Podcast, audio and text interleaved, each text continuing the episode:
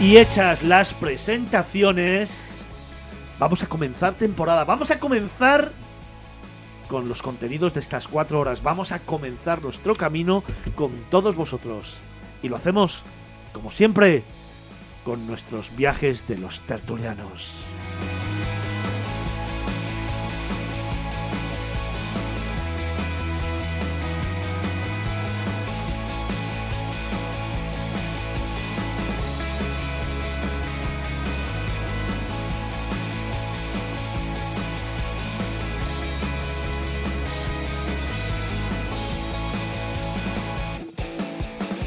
En Capital Radio, Miradas Viajeras, con Fernando Balmaseda.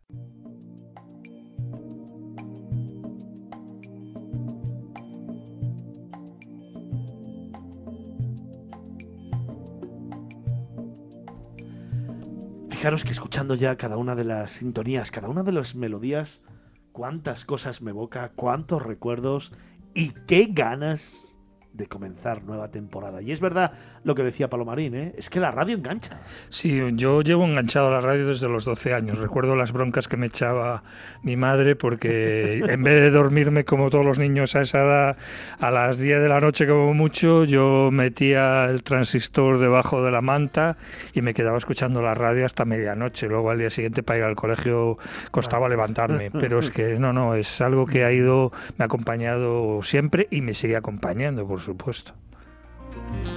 Yo me acuerdo de, escuchar de niño eh, seriales de ciencia ficción en la radio, las aventuras de Diego Valor y todas aquellas cosas que, bueno, pues que nos juntábamos y luego hasta que llegó la televisión, ya llegó un partido de fútbol, como mi padre y yo somos muy futboleros, bueno, mi, padre era un fariseo, y yo somos muy madridistas y muy futboleros, juntarnos en, delante de la, aquellas radios que había antiguas, que eran como de madera, la caja de madera.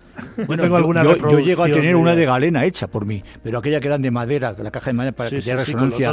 y, para mover las, y, tenía, tenía por fuera tenía como algo de como de no es como no lona sino como eh, una tela con una tela así. escuchando a Matías Prats senior. Escuchando allí o sea yo me acuerdo sí sí sí eh, era un momento y luego y luego cuando nos íbamos de, de vacaciones que íbamos a un pueblo de Toledo eh, al Corredor de Almaguer allí la radio era todos allí era me acuerdo que íbamos todos los años a la vendimia y en ese momento en el cual entonces estaba la Vuelta Ciclista a España y era escuchar con la radio las etapas de la Vuelta Ciclista a España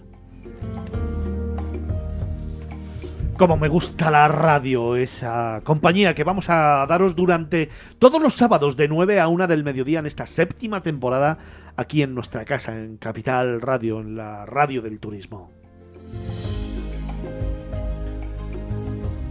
Y escuchando esta sintonía, ya me evocan recuerdos, ya tengo la responsabilidad de conectar con todos nuestros tertulianos. Nos van a dar esa primera postal, esos primeros destinos que tenéis que apuntar, que tenéis que guardar para comenzar a viajar. Vamos a empezar muy fuerte y a partir de esta temporada, la primera hora de Miradas Viajeras siempre contará con la presencia de nuestros tertulianos que te acercarán un primer destino de una manera breve, de una manera emocional, de una manera sorprendente en muchos casos, para después esos destinos ampliarlos en otros reportajes durante todo el año. Pero ahora comenzamos, como te digo, con los viajes de los tertulianos.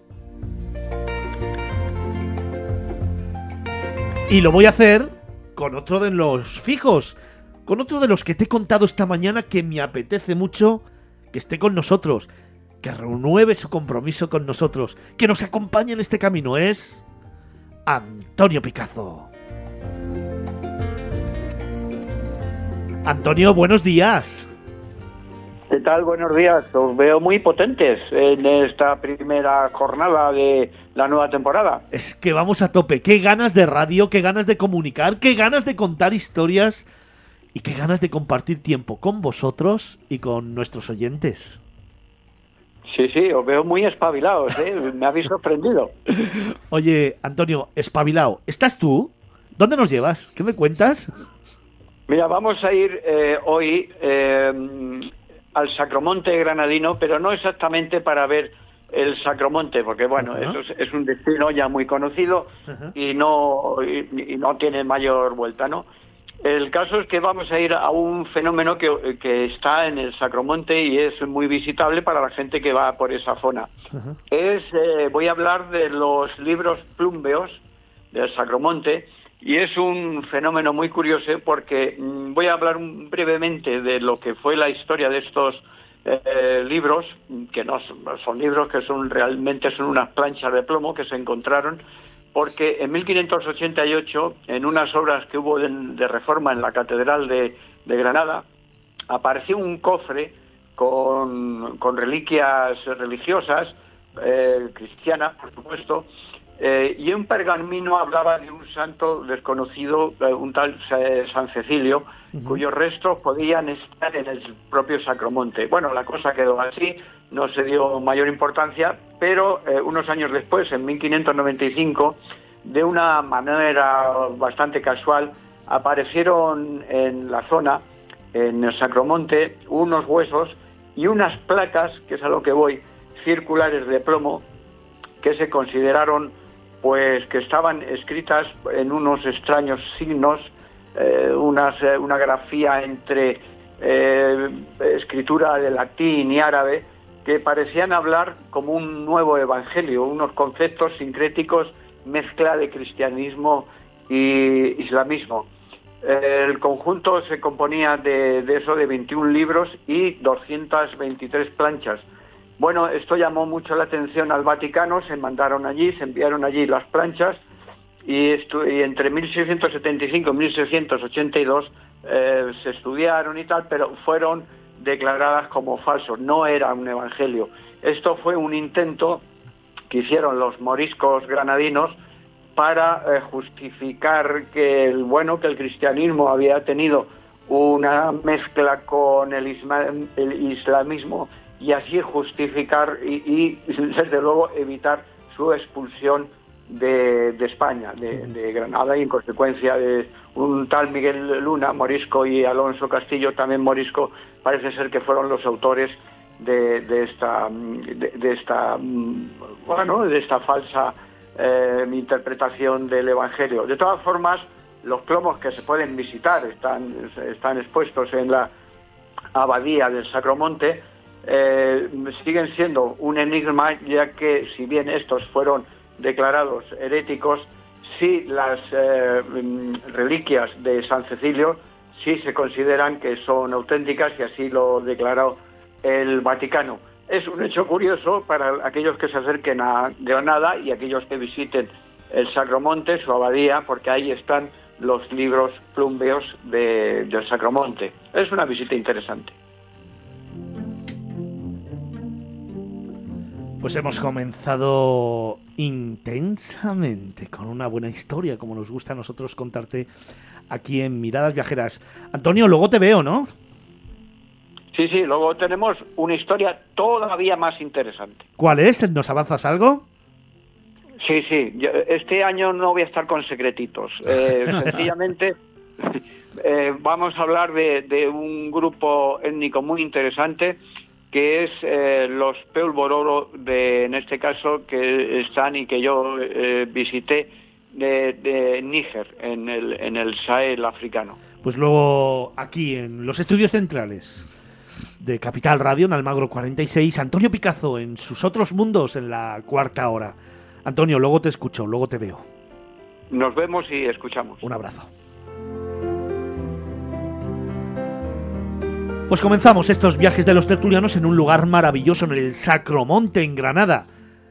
Y me voy de viaje ahora con otro de nuestros fijos, con otro de los grandes periodistas de viajes de este país, con otro de nuestros tertulianos, con Manel Antolí. Manel, buenos días. Buenos días, Fernando, y feliz entrada en el nuevo programa eh, de, Miradas Viajeras. ¿Cómo y estás? aquí estoy para, pues, Estoy en un sitio, mira, te voy a, te voy a explicar. Estoy en un sitio con aroma de naranjos, con murmullo de agua salpicando fuentes de plazas, eh, con claqueteo de caballos tirando calesas, eh, con, con, eh, con, quejíos, con aplausos, con, con sensaciones muy especiales y un sitio que tiene un color especial. ¿Dónde te piensas que puedo estar? Pues mira, cuando me estabas contando eso me venían a la cabeza varias ciudades y lugares, pero ya con la última frase... Hombre, te, doy la última Sevilla. pista, claro. Eso merece hasta ser patrimonio de la humanidad. ¿eh? Madre. Sevilla Pues mira, tiene un color especial. ¿Y qué haces ahí? un color es un color es pues mira eh, entre otras cosas eh, he querido volver eh, a Sevilla porque Sevilla este año es muy especial también. Eh, ten en cuenta que se cumple los 530 años del descubrimiento de América y los 500, 500 años y nueve días, hoy se cumplen 500 años y nueve días de la llegada de la primera vuelta al mundo, cuando llegó aquí eh, Juan Sebastián Elcano. Sí, Con lo cual, con estas dos efemérides, oye, yo creo que eh, es de visita obligada eh, estar que Miradas Viajeras estuviera en Sevilla. Oye, dime cuatro o cinco imprescindibles para aquel que quiera descubrir Sevilla. A ver, el principal y más imprescindible es- suena tópico, pero evidentemente es la catedral. Eh, la catedral es la tercera catedral más grande del mundo, nada más y nada menos que después de la catedral de San Pedro en el Vaticano y el, el St. Paul Cathedral en, en Londres. Y eh, además tiene, tiene ese, eh, esa maravilla eh, que es la Giralda. Yo recomiendo a la gente, lo estuve haciendo ayer además, que subiera arriba de todo. No hay escalinatas, con lo cual es mucho más fácil, pero sí que hay 34 rampas, pero que son muy, muy, muy fáciles de, de subir, tomándote de tu tiempo. Otro imprescindible, evidentemente, son los Reales Alcázares, que es eh, la residencia real en vivo más antigua, es del siglo IX y aún siguen viniendo, eh, cuando vienen los reyes, siguen alojándose en ella. Otro imprescindible, eh, pues mira, yo te diría eh, que otro imprescindible sería, pues mira, cogerte un, un crucero, un crucero y eh, que dura más o menos una hora por el Guadalquivir y así puedes verte los nueve puentes, entre ellos puentes tan emblemáticos como el de Triana eh, o el puente de San Telmo o el de Calatrava, que fue eh, evidentemente la- la- el, el buque insignia o el símbolo de, de la Expo del, del 92 aquí en Sevilla. Ujú. Y ya por último, a lo mejor uno que, que, al- que- que a lo mejor la gente no va tanto, pero que yo recomendaría especialmente, que es el monasterio de la Cartuja, que eh, desde hace unos años está convertido en, en el Centro Andaluz de Arte Contemporáneo. Eh, realmente es fantástico ver como un lugar tan emblemático de, de antiguo eh, puede estar eh, puede estar actualmente fusionado con todo lo que es eh, arte contemporáneo, con ver cuadros eh, realmente eh, increíbles en capillas mm, pues que están absolutamente huérfanas, todas, todas blancas, y con lo cual destacan todas estas obras de arte que hay aquí.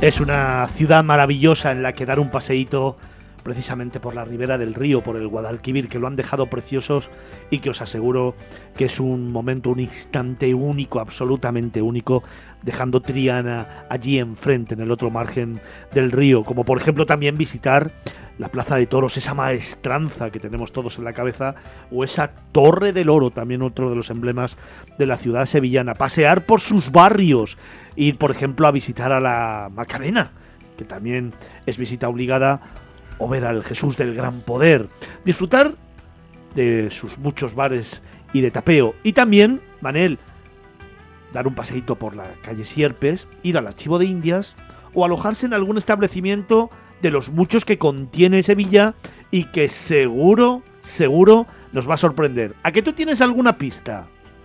Mira, yo tengo una pista y porque yo, eh, a ver, yo me pongo en la piel del viajero y la gente cuando viaja busca dos cosas ante todo. Una excelente relación precio-calidad y que el sitio y que el lugar elegido sea un lugar céntrico. Esos lugares que te permite salir y ya estar eh, pues eh, casi al lado de los sitios eh, más importantes, de los monumentos más emblemáticos y que te permita en un momento dado del día regresar al hotel, hacer una pausa, ducharte, cambiarte. Y este nombre, estamos hablando ahora a- al empezar eh, de la vinculación de Sevilla con América. Pues yo te voy a nombrar al Hotel América Sevilla. Es un sitio realmente que cumple estas dos premisas de todo viajero. Es un hotel eh, eh, que tiene 50, casi 50 años de historia, pero que hace dos, dos años lo remodelaron eh, íntegramente y realmente ha quedado precioso, una maravilla. vais a encontrar 85 habitaciones y sobre todo seis suites, dos de ellas con terrazas panorámicas desde las que se puede ver eh, la, mismísima Giralda. Imaginaros estar en tu suite, salir a tu terracita a media tarde, tomarte un vinito allí en, la intimidad de tu terraza y estar admirando la Giralda. Realmente es de esos sitios que cumple los requisitos de, eh, excelente relación precio-calidad y un lugar mm, súper eh, super céntrico porque como comentabas tú está a cinco minutos prácticamente de, la calle Sierpes, que es la que te, ya te introduce en todo el casco monumental de Sevilla. Muy recomendable. La verdad es que es un establecimiento que tuve la oportunidad de visitar. Me invitaron hace tres años a su inauguración, o hace dos años a su inauguración, y realmente es un hotel totalmente reformado, como dice Manel, eh, hace 50 años que lo han convertido en un hotel boutique en el centro de Sevilla. Nada, está a escasos 50 metros de la calle Sierpes, a 100 metros, 150 metros de la catedral y un lugar en la, en la, Plaza Duque de la Victoria y eh, realmente es, una maravilla. Pues vamos a dar esa recomendación. Vamos a dar esa recomendación. Es el lugar ideal como punto de partida para conocer la ciudad. El Hotel América Sevilla o el Hotel Derby Sevilla, que también es otra opción alojativa muy, muy interesante. Manel, para terminar, oye, un secreto, un lugar de esos, un rincón, porque si yo me pongo a imaginar, por ejemplo, me viene a la cabeza pues el Alfonso XIII, ¿no? El, el, ir al Hotel Alfonso XIII y tomarte un cafetito, pasear, verlo, es emblema de este país, es emblema de Sevilla, es emblema de la hotelería a nivel mundial. Pero seguro que tú tienes algún rinconcito que compartir conmigo como algo especial. Venga. Pues mira, lo descubrí ayer, eh, la calle del Beso. Es una callecita, le llaman así, es una callecita muy estrecha, la calle más estrecha de toda Sevilla y que está en el barrio de Santa Cruz. Eh, le llaman así porque eh, digamos que las paredes de, un, de, una, de un lado y de otro están cercanos que la gente, los que habitan allí pueden salir eh, al balcón y darse un beso con la, con la vecina que, tienen allí enfrente. Yo creo que si, brujuleáis por Santa Cruz, que tiene rincones maravillosos, como el pasaje del agua también, o como la, la, plaza de la, de la fuente de, de Santa Cruz, pero ir a buscar el, la calle del beso, ya veréis qué maravilla. Manel Antolí, tenemos una temporada por delante maravillosa aquí en Capital Radio, en Miradas Viajeras. Vamos descubriendo Sevilla, vamos descubriendo más cosas para luego contarlas y ya miras diciendo cuál es tu próximo destino. Un abrazo muy fuerte, disfruta. Un fuerte abrazo desde esta ciudad que tiene un color especial. Y magia, desde luego magia. Gracias, Manel. Yo añadiría otro lugar secreto que muy poca gente conoce y es que se pueden visitar las cubiertas de la catedral. Es una visita guiada. Sí, señor. No está al alcance de personas que no tengan movilidad completa porque no es, eh, no es fácil, pero desde luego vale la pena. O sea, está claro que esa catedral también desde las alturas, desde sus cubiertas, tiene un color especial. Pues ya te voy a dar yo también otra recomendación precisamente hablando de eso, de las alturas. Justo enfrente, en el lateral de la catedral, en el lateral donde está la torre, la Giralda, hay un hotelito que no recuerdo ahora mismo el nombre, subes a la última planta y hay una terraza panorámica que está incluso por encima de los tejados de la catedral y al mismo nivel que la torre. En ese momento y por la noche tomarte una copa viendo la catedral iluminada, todos los tejados y la Giralda es un momento único. Es un hotelito que está enfrente, justo en esa calle lateral de la catedral. No recuerdo ahora mismo el nombre, lo vamos a buscar y se lo damos a toda nuestra, a toda nuestra audiencia.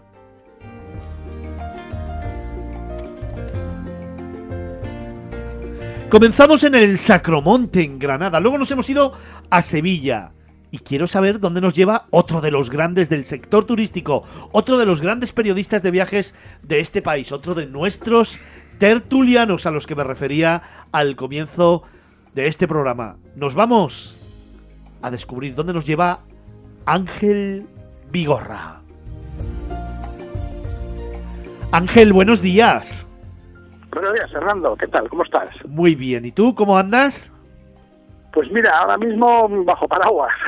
bajo paraguas eh, porque el tiempo aquí en Bélgica, en Flandes concretamente, ya sabes, uh, cinco minutos de sol, cinco minutos de lluvia. Y ahora mismo está luciendo el sol, pero curiosamente estoy bajo paraguas porque está lloviendo. Sí, sí. Esta es la magia de la radio. Acabamos de pasar de Sevilla. Primero estábamos en Granada con Antonio Picazo. Luego hemos viajado a Sevilla con Manel Antolí. Y ahora de repente nos vamos a Gante con Ángel Vigorra. ¿Cuál es tu postal?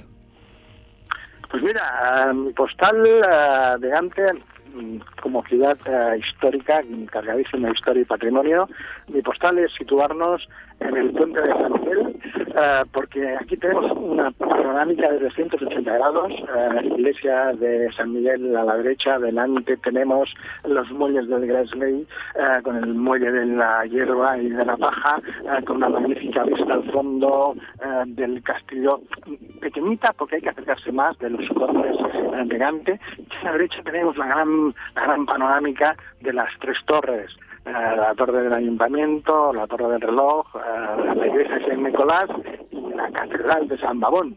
La catedral de San Babón, que es, vamos, visita imprescindible, porque aquí vamos a poder disfrutar de una de las obras de arte más emblemáticas eh, que tiene Cante y que tiene Bélgica, que es el Cordero Místico de los hermanos Van Eyck, eh, que fue pintada por ambos hermanos en 432 y realmente eh, esta, desde este punto, desde este punto del puente de Jamel, tenemos esta fantástica panorámica de 380 grados. Cómo me gusta, la verdad, esa ciudad, cómo me gusta el visitarla, he tenido ya la oportunidad cinco o seis veces, y cómo me gusta encontrar siempre, porque en Gante es una ciudad que hay vida y hay vida auténtica. Es de las ciudades más auténticas que conozco y donde te puedes encontrar cualquier tipología de viajero, pero al mismo tiempo los propios oriundos de la ciudad que están siempre por la calle, aunque sea en pleno invierno, con sus danzas, con sus músicas y sobre todo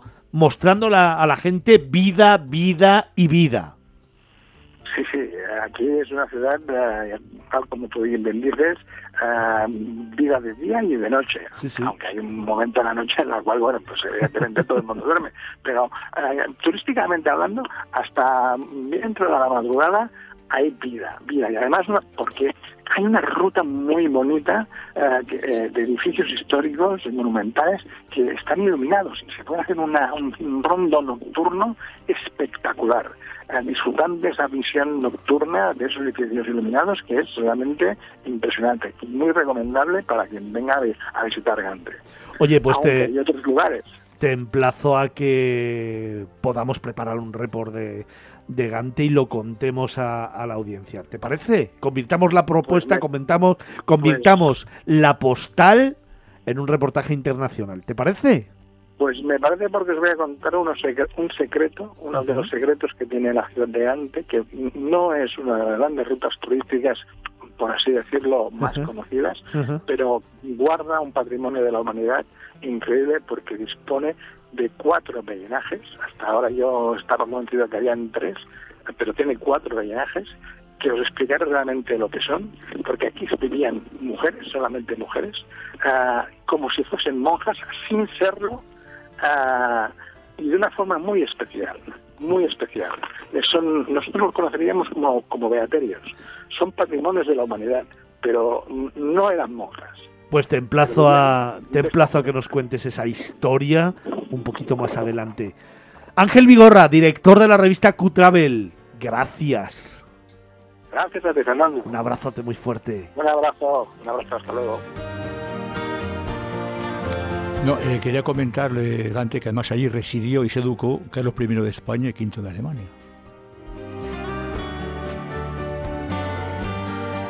De hecho, es una de las eh, partidas emblemáticas de la ruta de Carlos V. Sí, exactamente. Es un lugar cultural maravilloso. Sí, señor. Ruta de Carlos V que discurre por todo nuestro territorio, por toda España, que termina en Extremadura precisamente, como no podía ser de otra manera, en Guadalupe. ¿Eh? Y, en Cuacos y, en, y en Yuste. en Yuste, efectivamente, sí señor. Tuve una conversación al respecto con el alcalde de Cuacos hace poco tiempo. Muy interesante, muy, muy interesante. Además, perdón, además sabes que allí estaba Jeromín. Sí, sí. De eso hablaremos, de eso hablaremos. Vale, perfecto.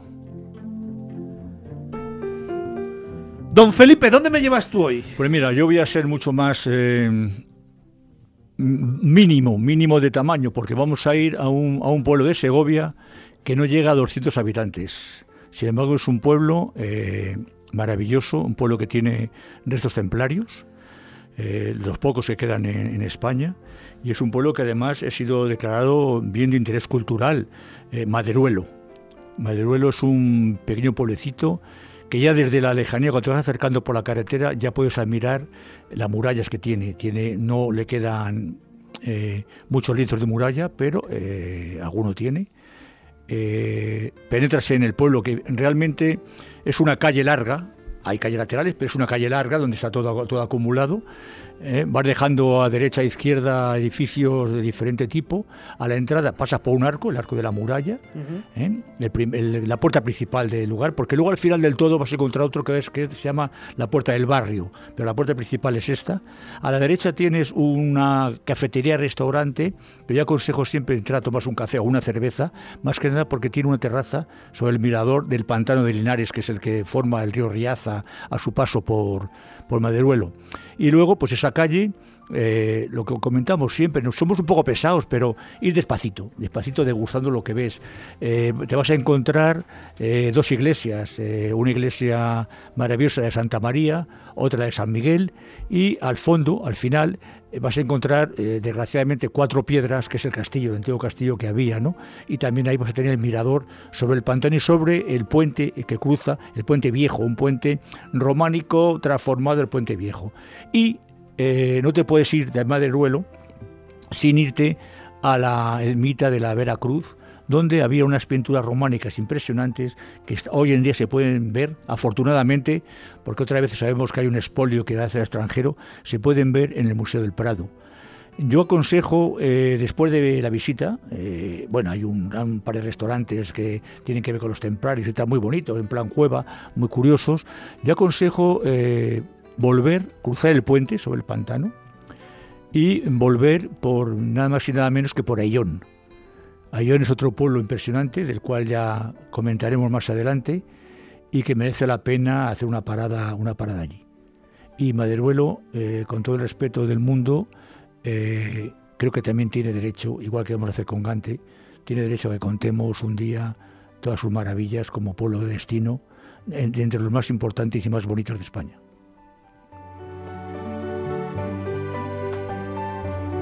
Pues déjame que te cuente, no sé si lo habrás visto, en el pantano precisamente muchas veces cuando baja de nivel se pueden ver los tejados de una iglesia que está cubierta por el agua del pantano, es una, es una imagen espectacular. Y donde dices tú el restaurante que está a mano derecha, según entras con la calle a mano derecha, como a 50 metros, pero a la izquierda hay un hotelito de un caserón reconvertido. Una casa rural. Todo hecho en cristal con un spa espectacular Así que no os perdáis esta visita. Merece la pena visitar Maderuelo.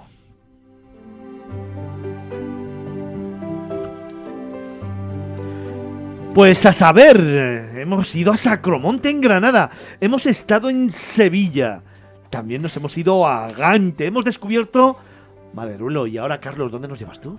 Pues yo llevo a un lugar muy especial, una de las islas estratégicamente situadas en el Mediterráneo y esa ubicación estratégica es la que, por un lado, le ha dado su riqueza patrimonial que la consiguió que la nombraran Patrimonio de la Humanidad, que es la capital de Malta, La Valeta.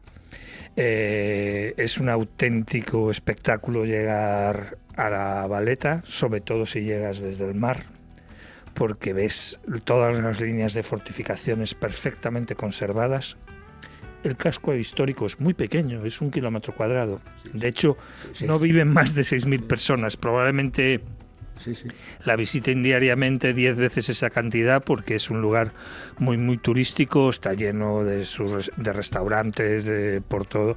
Y, y está, rezuma historia en cada piedra, en cada esquina.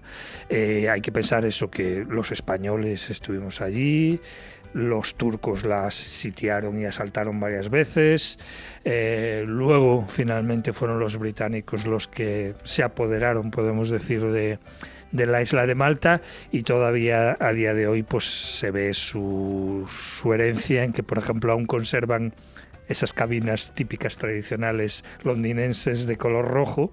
Ya dentro no hay teléfonos, pero las, las conservan para bueno, pues, eh, rememorar su herencia británica. Por supuesto, se conduce por el lado contrario. Y, y luego, pues que claro, al ser en sus últimos siglos eh, británica, allí la catedral principal pues es anglicana eh, no es católica, pero hay un montón de templos de todas las eh, religiones. Eh, de hecho, por ejemplo, claro, la, la Orden de Malta, la Cruz de Malta, tiene allí una presencia permanente, la puedes ver por todas partes y muchos de los templos tienen allí su, su, sus cruces de Malta.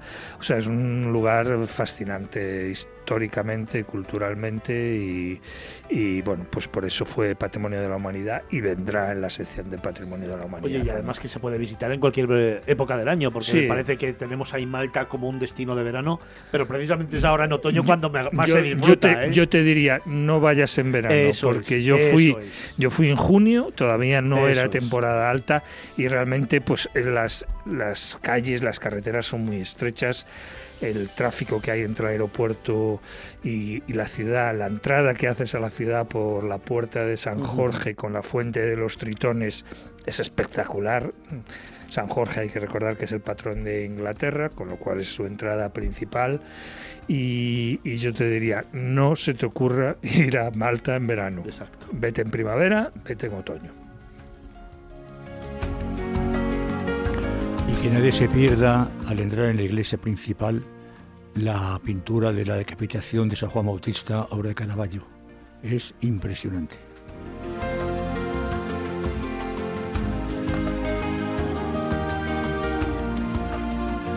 Nos vamos acercando a las 10 de la mañana. Jo, ¿Cómo se pasa el tiempo? Primera hora de programa prácticamente consumida, pero nos queda todavía unos minutos para la postal de Palomarín.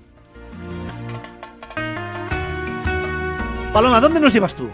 Pues fíjate, mi postal es en un macizo rocoso de color gris, mirar hacia el horizonte y ver por debajo las cimas de otras montañas y las nubes. Fíjate, parece que me has descrito a mí. Macizo. Pero habla algo de gris, eso no. No, no, no, de por debajo. de- Ah, ah, vale, vale, vale, vale, vale. Que yo me he quedado con lo de gris. A ver, eh, estoy hablando... que vienes muy subido toda esta temporada. Es que había sido tan bucólico. dale, dale. Es que tú me pides una postal y esa es mi postal, ¿no? La fotografía que tengo ya en la retina. Sí, sí. Y pues bueno, estoy hablando de una ruta que hicimos de trekking, de lo que os he dicho antes, eh, por los picos de Europa y subimos al Naranjo de Bulnes, que allí lo llaman el Pico Urrieyu.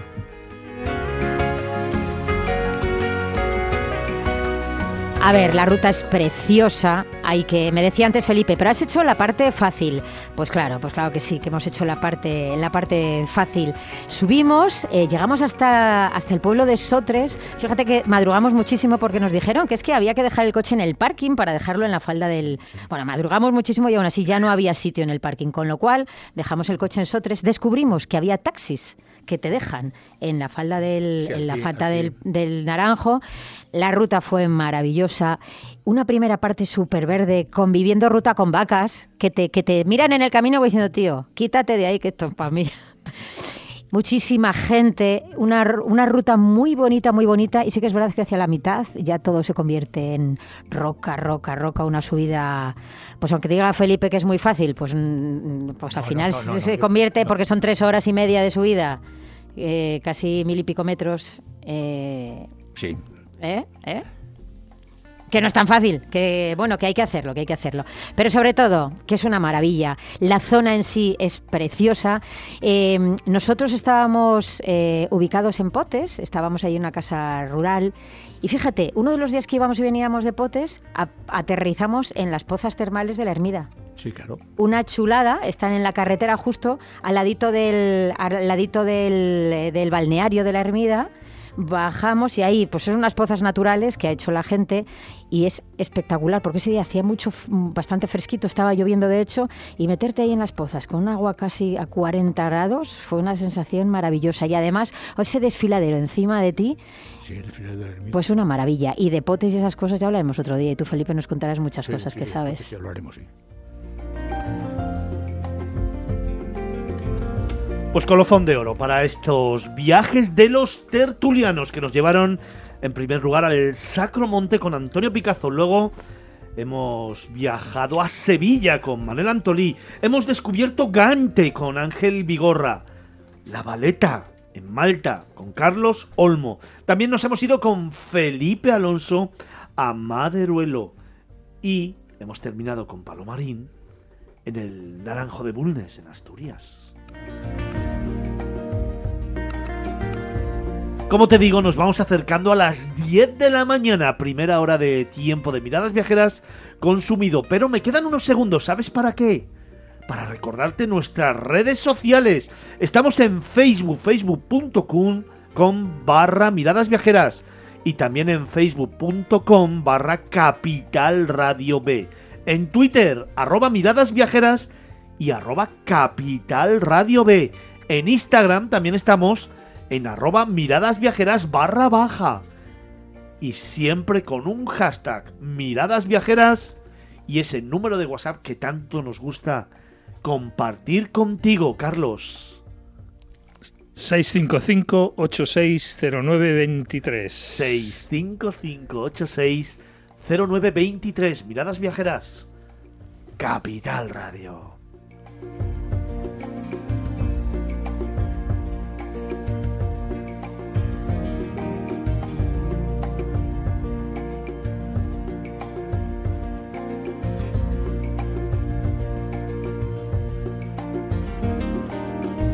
Miradas Viajeras en Capital Radio.